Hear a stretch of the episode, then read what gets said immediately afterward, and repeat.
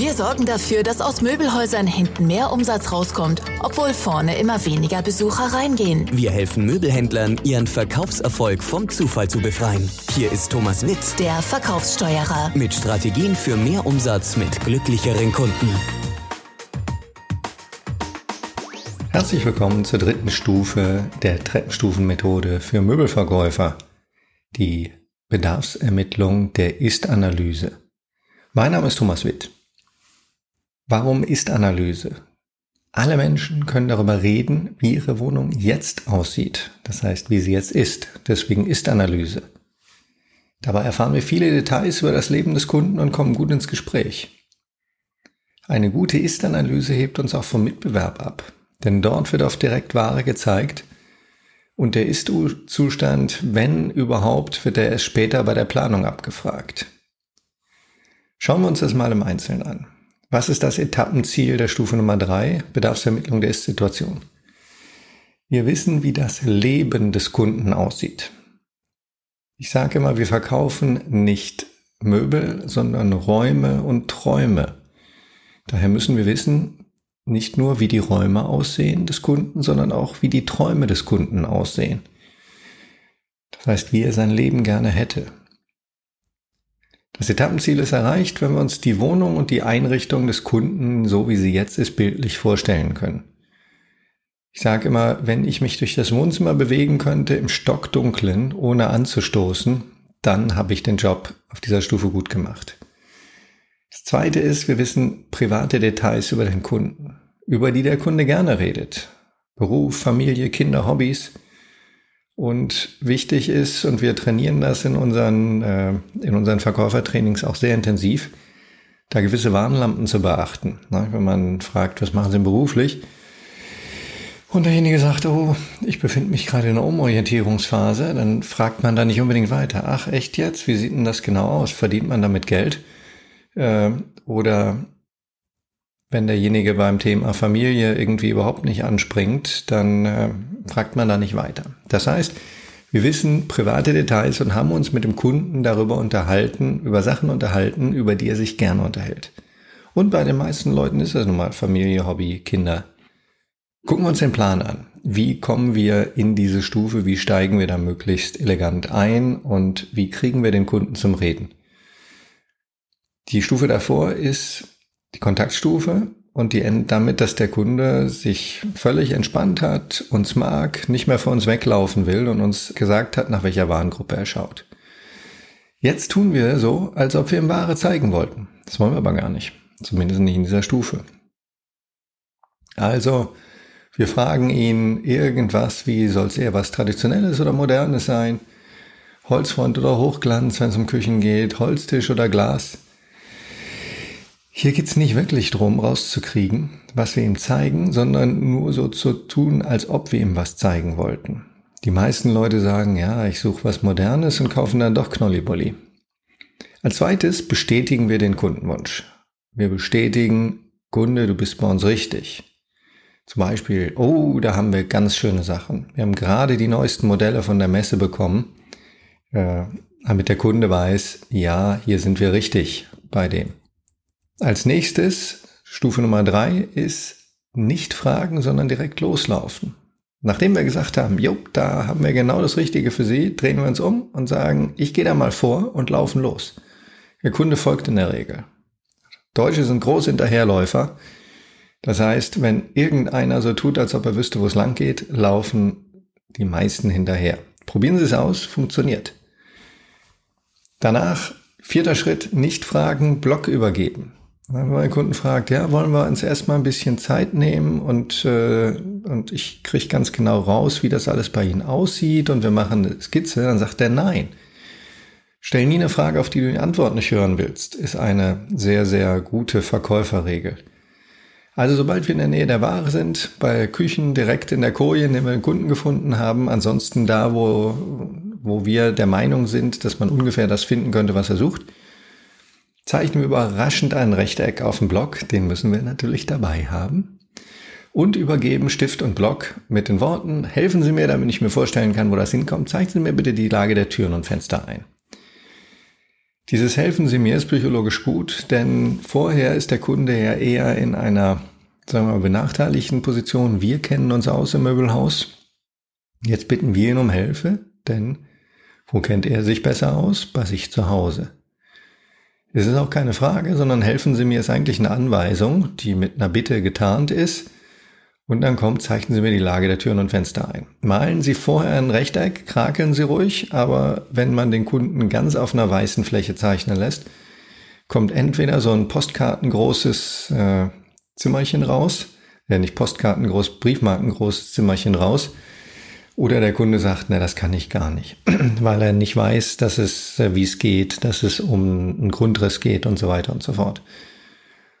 Ähm, ich habe das tausende von Malen probiert. Nie hat einer gesagt, ach, jetzt hören Sie auf, das kann man doch nicht fragen. Nee, die Leute empfinden die Frage nach der Lage der Türen und Fenster als absolut okay im geschäftlichen Bereich. Und die nehmen zu 100 Prozent übrigens den Stift und den Block an. Das ist der Greifreflex setzt bei Menschen mit sehr, sehr früh nach der Geburt ein und hört es wieder auf, wenn sie in den Sarg steigen.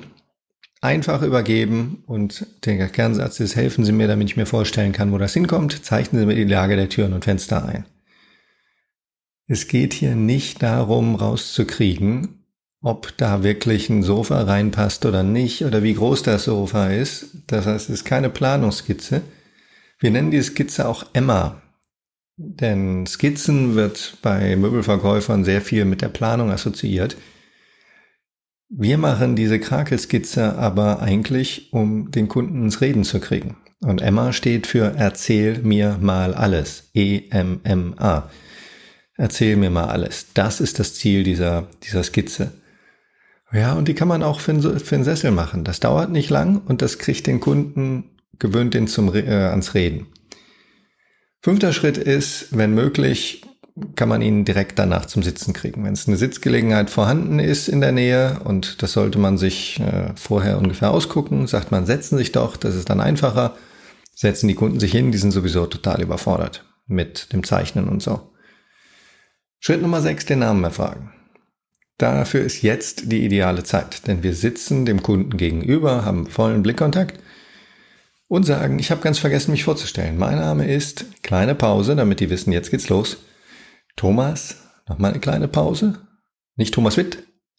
Und dann wissen die nicht, ob ich Thomas Witt heiße. Vielleicht bei dem einfachen Namen geht's noch, aber bei komplizierteren Namen äh, ist das doof, die ineinander verfließen zu lassen. Sondern mein Name ist Thomas Witt. Pause, Blickkontakt. In über 90 Prozent der Fälle reicht das aus, damit die Leute dann ihren eigenen Namen sagen. Wenn der Kunde nicht antwortet, was mit Blickkontakt wirklich selten passiert, dann kann man nochmal nachkarren mit, und wie darf ich Sie ansprechen, Herr oder Frau? Dann wieder Pause Blickkontakt. 95 Prozent aller Kunden antworten spätestens jetzt. Äh, ich habe das in meiner ganzen Karriere vielleicht also keine Handvoll Mal erlebt, dass die Leute sagen, na, mein Name tut dir nichts zur Sache oder so. Und dann äh, habe ich auch einen flotten Spruch mir ausgedacht dafür, als mich das mal geärgert hat am zweiten oder dritten Mal. Da sage ich immer, Wissen Sie, ich frage nur nach, weil meine Mama mir verboten hat, mit Fremden zu reden, aber bei Ihnen mache ich jetzt einfach mal eine Ausnahme. Und dann lachen die und sagen, wie sie heißen. Oder auch nicht. Ist ja egal, wir sind ja nicht Elandetektive. Siebter Schritt, um die Ist-Situation da genauer einzusteigen, ist jetzt die Kontaktskizze, die Emma zu machen. Und zwar als Teamarbeit mit dem Kunden. Sobald der Kunde anfängt zu zeichnen, zügig dazwischen fragen, gelegentlich wieder einen Stift zurücknehmen, um Notizen zu machen, nicht, das geht hin und her. Wir arbeiten zusammen an einem Projekt. Das ist psychologisch gesehen sehr, sehr wichtig. Die erste große psychologische Hürde ist, die wir überwunden haben, eingerissen haben, ist, dem Moment, wo wir dem was in die Hand drücken, ne, ihrer Mama hat ihm bestimmt erzählt, von Fremden darfst du nichts annehmen. In dem Moment, wo der was angenommen hat, ist, sind wir schon nicht mehr Fremde. Und in dem Moment, wo man dieselbe Skizze, dieselbe Emma bearbeitet, ich frage dann ziemlich schnell dazwischen, in welche Richtung gehen die Türen auf, zeichne das selber ein, der Kunde kann das nicht, was sind denn die Anschlussräume, wo geht's denn dahin, wo geht's denn dahin? Zu welcher Zeit scheint die Sonne durch die Fenster? Ja, die Frage, die stelle ich eigentlich, na gut, die kann auch mal wichtig sein, dass man nicht irgendwie ein teures, empfindliches Ledersofa mitten in die Sonne stellt. Aber meistens fangen die Leute dann an zu erzählen, wie viel sie arbeiten. Ach, das weiß ich gar nicht so. Ich bin ja fast nie zu Hause, wenn es noch hell ist. Und dann kann man einsteigen. Das sind alles äh, Möglichkeiten, in das Privatleben einzusteigen des Kunden. Also in dem ja, kann man fragen, was machen Sie denn? Sind Sie auch im Einzelhandel? Dann lachen die meisten, sagen, nee, bin ich nicht. Viele Leute oder die meisten Leute unterhalten sich eigentlich gerne über ihren Job und Deutsche sind geradezu pervers stolz drauf, wie viel sie arbeiten. Das heißt, diese Sache mit, äh, probieren Sie es mal aus, wann scheint die Sonne in die Fenster, dann fangen die an zu erzählen, ich bin ja nie zu Hause oder nie tagsüber zu Hause oder wann auch immer. Danach kann man weiter fragen, Brüstungshöhe Fensterheizkörper, Bodenbelag, Materialfarbe, ne? ich ganz genau nachfragen, aufschreiben. Je mehr wir wissen, desto mehr glaubt uns der Kunde auch, dass wir ihn nachher beraten können. Ne? Nichts ist döber, Sie kennen das vielleicht, wenn Sie Klamotten kaufen gehen, als die Verkäufer, die sagen, ja, das steht Ihnen toll, das steht Ihnen toll und das ist auch ganz toll. Ihnen steht eigentlich alles. Wogegen, wenn vorher gefragt wurde, welche Farben mögen Sie denn, welche Farben passen zu Ihnen, wie arbeiten Sie, wie nutzen Sie den Anzug, das ist was ganz anderes. Dann glaubt man denen auch, dass sie, dass sie die Möglichkeiten haben, einem da weiterzuhelfen. Man fragt nach der Beschaffenheit der Wände. Danach geht's wirklich in die Möblierung, den Ist-Zustand der Möblierung. Was steht denn jetzt wo? Äh, was soll bleiben? Was wird ersetzt? Wie alt sind die Möbel? Und dann kommt die Sache, was gefällt Ihnen an der Einrichtung, so wie sie ist, und was stört Sie? Erstmal, was gefällt Ihnen? Wir wissen, dass sie was stört, sonst wären sie nicht losgegangen. Wenn das ihre Traumeinrichtung wäre, die Ist-Situation so wie sie jetzt ist, dann wären sie nicht ins Möbelhaus gefahren. Aber trotzdem fragen wir, was, was gefällt Ihnen denn so an der Einrichtung, wie sie jetzt ist? Und was stört Sie oder was würden Sie jetzt gerne anders machen? Damit, das ist schon so ein bisschen der Übergang in die Bedarfsermittlung der Soll-Situation.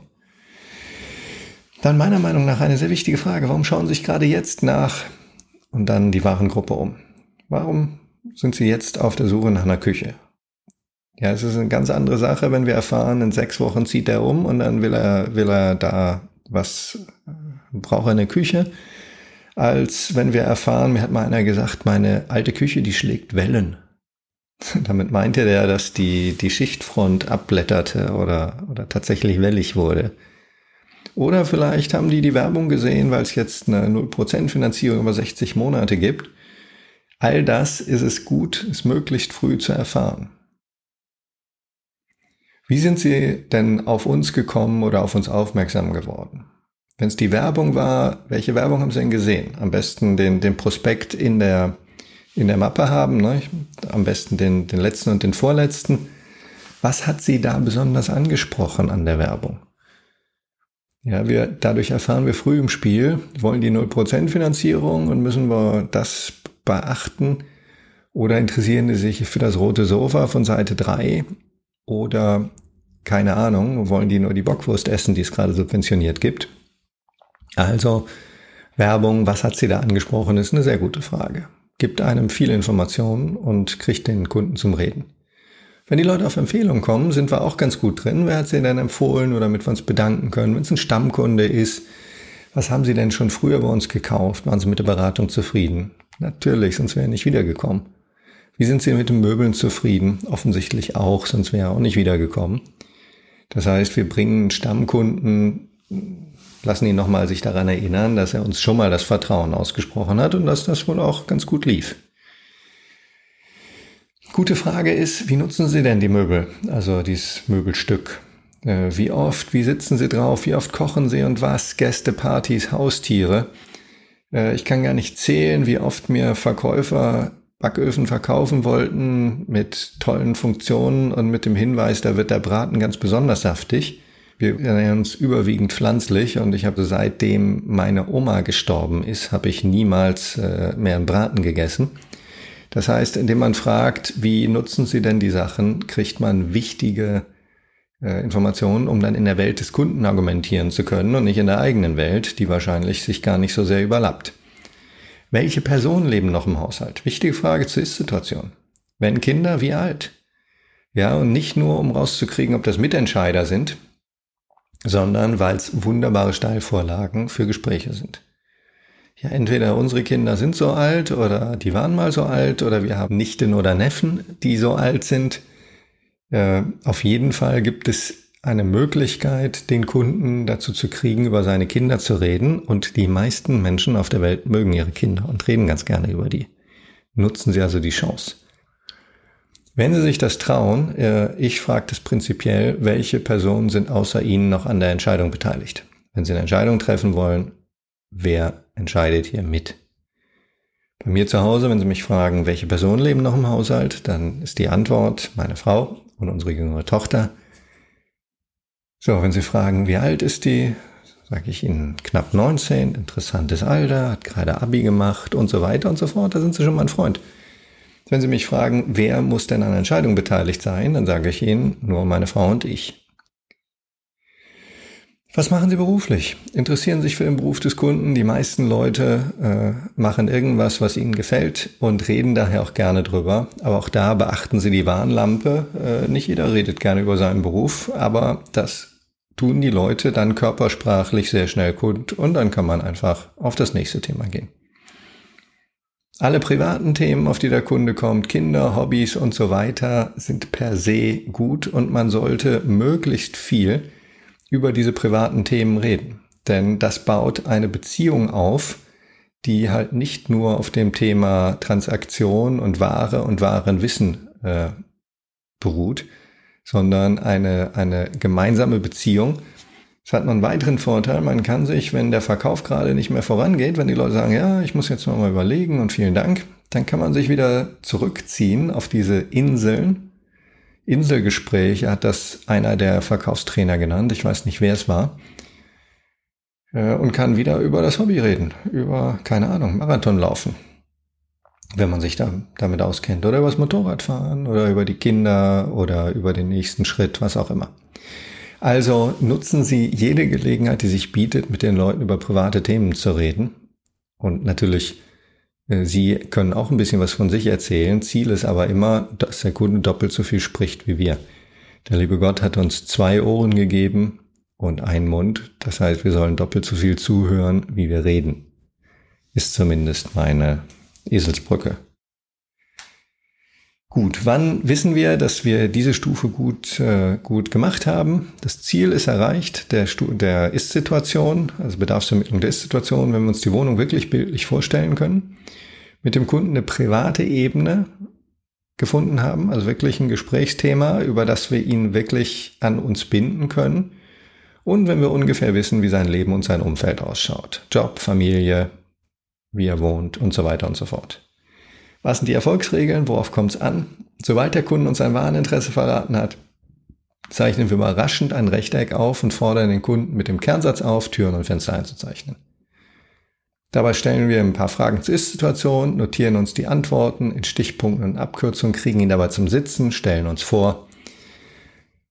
Eine wichtige Erfolgsregel ist keine Beratung mehr ohne Skizze. Nicht mehr direkt Ware zeigen, ohne mit einer Skizze, mit der Emma, mit Erzähl mir mal alles, dafür gesorgt zu haben, dass wir einen guten Überblick darüber haben, wie es jetzt beim Kunden aussieht, worauf es ihm ankommt und dass wir eine Beziehungsebene aufgebaut haben. Keine Ware zeigen, bevor die Emma gemacht ist, finde ich, ist die wichtigste Erfolgsregel. Die Kernsätze sind sehr überschaubar.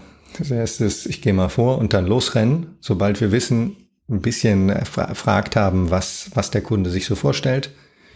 Dann überraschend Rechteck aufkrakeln und Kernsatz, helfen Sie mir, damit ich mir vorstellen kann, wo das hinkommt. Zeichnen Sie mir bitte die Lage der Türen und Fenster ein. Wenn die einen Plan dabei haben, weil sie gerade eine Küche kaufen wollen, macht nichts. Dann sagt man, äh, helfen Sie mir, dass ich das nochmal hier schnell auf meinen Zettel übertrage. Ich muss mir hier viel Notizen machen und drin rumkrakeln. Und der Plan wird uns nachher helfen. Jetzt geht's mir aber darum, die ganzen Informationen noch aufzuschreiben. Also seien Sie nett, helfen Sie mir äh, dass ich das nochmal eben schnell nachzeichnen kann. Dauert eine Minute maximal und äh, sorgt dafür, dass der Kunde eingebunden wird, dass der Kunde was von uns in die Hand nimmt, dass der Kunde mit uns an einem Projekt malt. Kurz, dass der Kunde nicht mehr ein Fremder ist, sondern mehr so ein Kooperationspartner. Das ist soweit die Bedarfsermittlung der Ist-Situation Stufe 3. Das Wichtige dabei ist, oder warum das so cool ist, ist, niemand macht's. Sie heben sich damit brutal vom Rest des Möbelhandels einerleis ab, der sich nur dafür interessiert, versuchen Sie eigentlich äh, Leder, Stoff, 321 oder Ecke, äh, eher teuer oder eher weniger teuer und so weiter und so fort. Also es ist ein Alleinstellungsmerkmal. Sie bauen eine Beziehungsebene auf. Es geht nicht darum, da schon zu planen, wie groß das Sofa sein kann, sondern es geht um eine Beziehungsebene. Es geht darum, den Kunden ans Reden zu kriegen, den Kunden ans Reden und ans Fragen beantworten zu gewöhnen. Es geht darum, also eigentlich ist das die Verlängerung der Stufe Kontakt mit den Mitteln der Bedarfsermittlung, mit dem Mittel der Kontaktskizze der Emma. Das Gute auch ist, dass wir in diese Stufe auch noch mit Leuten einsteigen können, die erst in einem halben Jahr bauen wollen. Äh, oder in einem halben Jahr Möbel suchen, weil, sie, äh, weil es dann fällig ist. Denn die wissen ja immerhin schon, was sie jetzt haben. Die können auch die Frage beantworten, was ihnen daran gefällt und was sie gerne anders hätten.